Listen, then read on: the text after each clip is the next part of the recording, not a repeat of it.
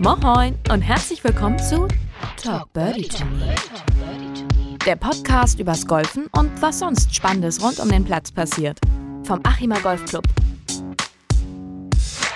Hallo, hallo zur neuen Folge von Talk Birdie to Me. Ich sitze heute hier wieder mit Niklas. Moin Marie, hi.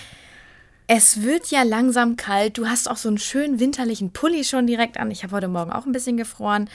Und das bedeutet ja auch für uns Golfer, langsam kommen die Wintergrüns, die Tragebags, aber auch das Wintertraining geht los. Kannst du unseren Poddies da nicht mal so ein paar gute Tipps fürs Wintertraining geben? Ja, grundsätzlich würde ich immer nach einer langen Saison, würde ich sagen, ist ein bisschen Pause auch immer sinnvoll. Also so zwei, drei Wochen einfach mal äh, nichts mit Golf machen, vielleicht mal einen anderen Sport ausprobieren, vielleicht mal was anderes auch machen und äh, dem Körper auch so ein bisschen Ruhe geben. Und äh, dann auf jeden Fall dranbleiben über den Rest des Winters. Das ist ganz, ganz, ganz wichtig. Und ähm, beim ersten Mal, wenn man dann nach so einer Pause ähm, sich sein Golfspiel anguckt, dann ist man meistens so ein bisschen resettet. Äh, dann weiß man, okay, Schwungänderungen oder bestimmte Sachen, an denen ich trainiert habe, ist das denn jetzt nachhaltig gewesen oder ist das nicht so nachhaltig gewesen? Und äh, soll ich daran weitermachen oder ist es eben wirklich so, dass ich sagen kann, okay, ich kann mich auf was Neues konzentrieren zum Beispiel? Wie ist denn das? Kannst du denn als Trainer wirklich helfen beim Wintertraining oder sind das Sachen, wo man eigentlich sagt, ich gebe dir jetzt was mit, wir sehen uns in drei Monaten und dann kann ich dir wieder helfen? Nee, also mit manchen Leuten geht das mit Sicherheit, aber in der Regel würde ich sagen, ist das schon ganz gut, äh, wenn man das begleitend macht. Mhm. Ähm, man gibt natürlich Sachen an die Hand und da ist auch wichtig, dass nochmal ähm, trainiert wird, auch ohne Trainer, dass man da am Ball bleibt. Und ähm, genau, und dann schaut man sich das immer wieder an. Nach zwei, drei Wochen guckt man dann wieder drauf und äh, schaut, wie hat sich das verändert? Veränderungen, wenn man was gemacht hat, gibt es eigentlich dann immer. Ähm, aber das kann ja auch sein, dass da ja irgendwas sich auch entwickelt in eine Richtung, in die wir eigentlich gar nicht gehen wollten. Mhm. Ähm, und äh, dann muss man das neu einordnen und muss dann schauen, okay, wofür wäre das denn sinnvoll und wie kriegen wir das hin, dass das für das eigentliche Ziel, was der Spieler hat oder die Spielerin hat, ähm, auch wieder zielführend ist. Ja. Das machen wir aber meistens schön zusammen. Genau. Hast du denn irgendeine kleine Übung oder irgendwas, was man vielleicht auch zu Hause üben kann, wenn man sagt, oh, das ist aber kalt, Golf spielen, nee, ich bleib drinne. Also irgendwas, womit ich von zu Hause mein Golfspiel verbessern kann ja, grundsätzlich natürlich irgendwie den Körper, also Beweglichkeit zum Beispiel. Mm. Aber das ist schwer. Nee, das kann ich eigentlich nicht okay, so sagen. Also sowas so. ganz Grundlegendes, was jeder machen sollte, weiß ich nicht. Ähm, weil es so viele verschiedene hm. Arten gibt, Golf zu spielen und die Leute brauchen immer irgendwie was Unterschiedliches oder wollen auch was anderes. Ähm, Nee, tue ich mich eher schwer mit. Ja, okay. Also Sachen, die wichtig sind, die man zu Hause machen kann, ist natürlich Stabilisationstraining. Ähm, wenn man sich jetzt vorstellt, ich mache so eine Plank oder so eine Unterarmstütz, wenn das äh, der Begriff ist, der einem mehr da sagt. Ähm, genau, und dann nimmt man zum Beispiel immer abwechselnd den rechten Arm hoch, den linken Arm hoch, sodass es eben so eine Torsion gibt im äh, Körper die ausgeglichen werden muss. Und das mache ich dann für eine Minute und dann mache ich immer so Dreier-Sets, sowas. Mhm. Das wäre Stabilisationstraining. Ähm, und was ich auch machen kann, ist ja Beweglichkeitstraining. Also ähm, wir alle wissen, wenn wir weiter drehen können, mehr drehen können, weiter ausholen können, dann können wir mit ziemlich hoher Wahrscheinlichkeit auch den Ball ein bisschen weiter schlagen. Und äh, das kann man auch jederzeit machen. Also wenn man dann auf sich, jedes Mal, wenn man sich hinsetzt zum Beispiel, kann man den Oberkörper einmal nach rechts, einmal nach links drehen, mhm. so ein bisschen die, die Lehne zu Hilfe nehmen, um sich noch ein bisschen weiter ähm, zu drehen. Genau, und das wäre eine Möglichkeit, was man zu Hause noch machen kann. Ja, ansonsten tue ich mich da eher schwer. Natürlich kann man auch Schwungtraining machen, also so ein Techniktraining zu Hause mit dem Schläger, auch ohne Schläger. Aber bitte nicht im Wohnzimmer. Äh, ja, also geht auch, je nachdem, wie groß das Wohnzimmer ist und wie hoch die Decke ist. Aber da ist es dann auch schon wirklich, wirklich wichtig, dass ähm, die Spieler ganz genau wissen, was sie da tun. Denn wenn ich keine Ahnung habe, was ich in meiner Technik machen möchte und wo das hingehen soll, dann äh, bringen mir ja auch langsame Wiederholungen gar nichts, weil ich mhm. nicht weiß, worauf ich da achten soll und im, äh, ja. Ja, im blödesten Fall mache ich da irgendwelche Sachen, die überhaupt nicht zielführend sind. Ja, und dann gewöhnt man sich das richtig falsch an. Ne? Genau. Ja, okay. Also grundsätzlich um Golf spielen zu üben, muss man Golf spielen. Ja. Und grundsätzlich den Körper ein bisschen fit halten, ist ja auch immer gut. Ne? Genau. Und Bälle schlagen ist eigentlich das Beste, denn beim mhm. Golf haben wir ja immer das ist auch das Schwierige am Golfsport. Wir haben ja dann immer sofort ein Feedback durch den Ball. Schlimm und schön so gleichzeitig. Du hast ja eben schon gesagt, dass man dann ja auch ruhig mal zwei Wochen mal kein Golf spielen, mal ein bisschen langsam angehen lassen. Wie ist es denn bei dir so? Begleitet dich Golf eigentlich jeden Tag, Sommer, Winter, Wochenende? Eigentlich ja. Ja, schon. Ähm, also spielen nicht unbedingt, nicht zwangsweise. Mhm. Ähm, da mache ich dann auch gerne mal im Winter äh, eine Pause. Meistens habe ich eine Pause dadurch, dass ich dann Winterurlaub zum Beispiel mache. Ähm, da kümmere ich mich dann nicht um mein Golfspiel selbst. Äh, aber natürlich sind dann auch immer noch Gedanken dabei. Ne? Dann schreibt ein Spieler, hat dann doch irgendwie noch was. Und das mache ich auch gerne, deswegen bin ich ja Trainer. Und ähm, dann ist man immer da irgendwie mit bei. Also mhm. das lässt einen nicht ganz kalt. Äh, aber ich glaube, das ist auch schon alleine mhm. meine Persönlichkeit geschuldet, dass ich ja nicht so richtig still sitzen kann und einfach mal Weihnachten Weihnachten sein lassen kann. und wie ist es bei dir so im, im Sommerurlaub oder im Nicht-Winterurlaub? Fährst du auch zum Golfspielen extra weg oder nimmst du dann auch mal das Bag mit und sagst, ach, vielleicht kann ich ja eine Runde spielen?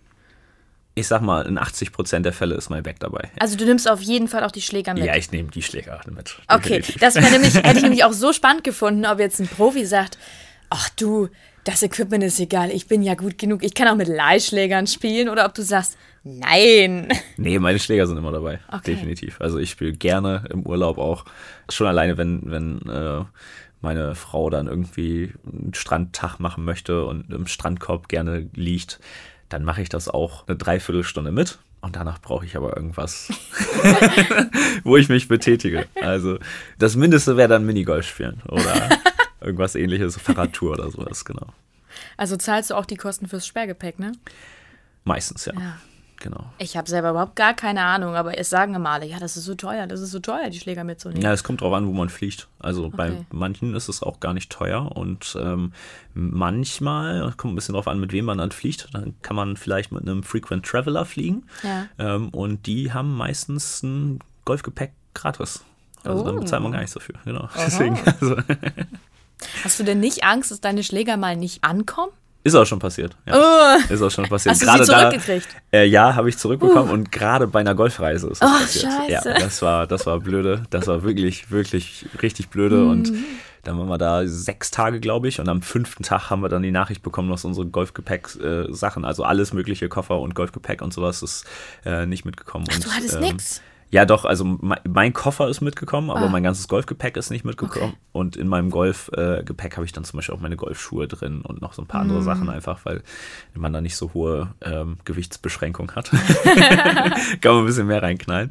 Genau, und ähm, ja, und dann einen Tag vor, vor Abfahrt sozusagen wieder haben wir dann die Nachricht bekommen, jetzt liegt es am Flughafen. Ja, und dann haben wir auch darauf verzichtet, das auch mal abzuholen, sondern haben es dann wieder mit nach Hause genommen. Okay. Mm. Genau.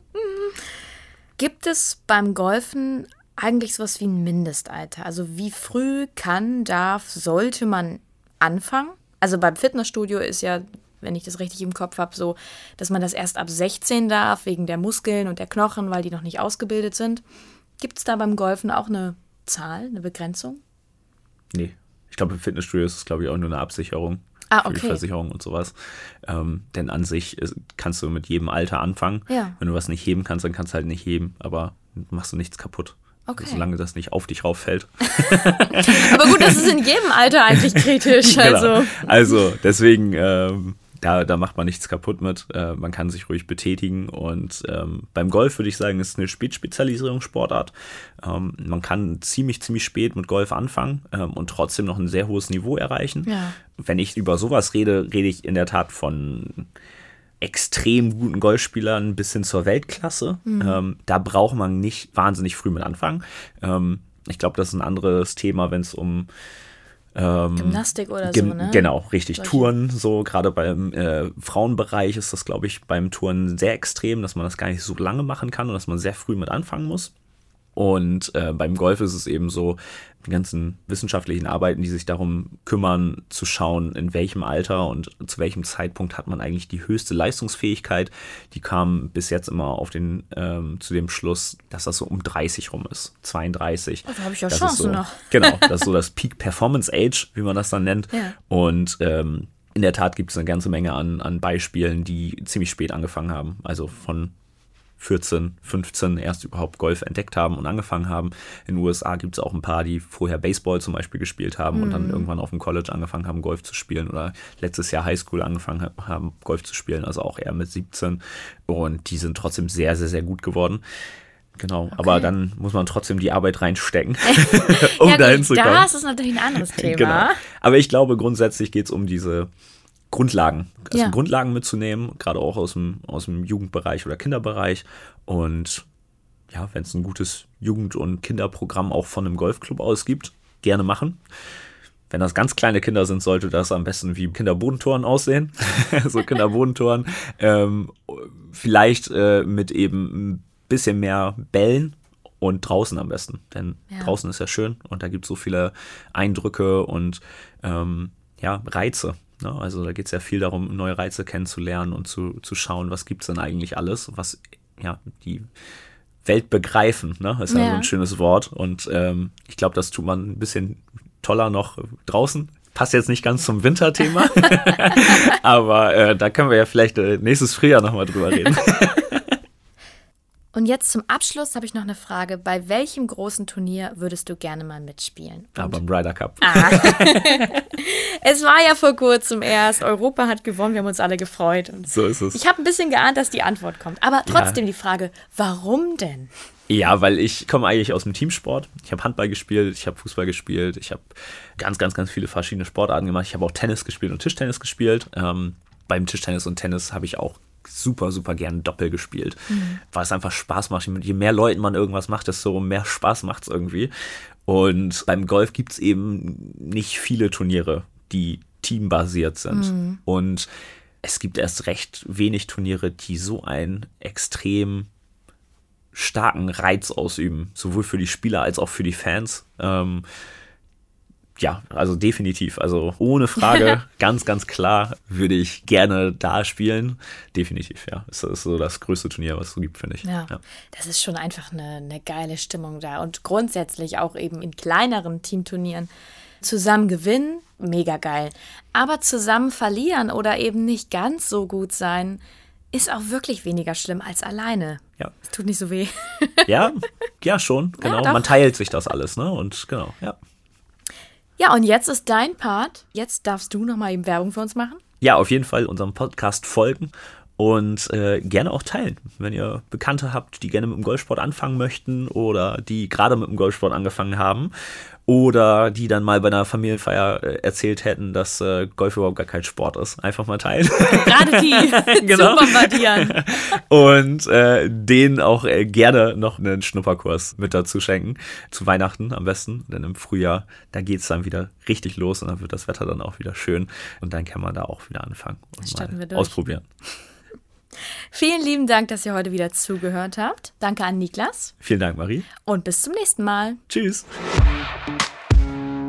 Talk Birdie to Me, der Podcast vom Achima Golf Club.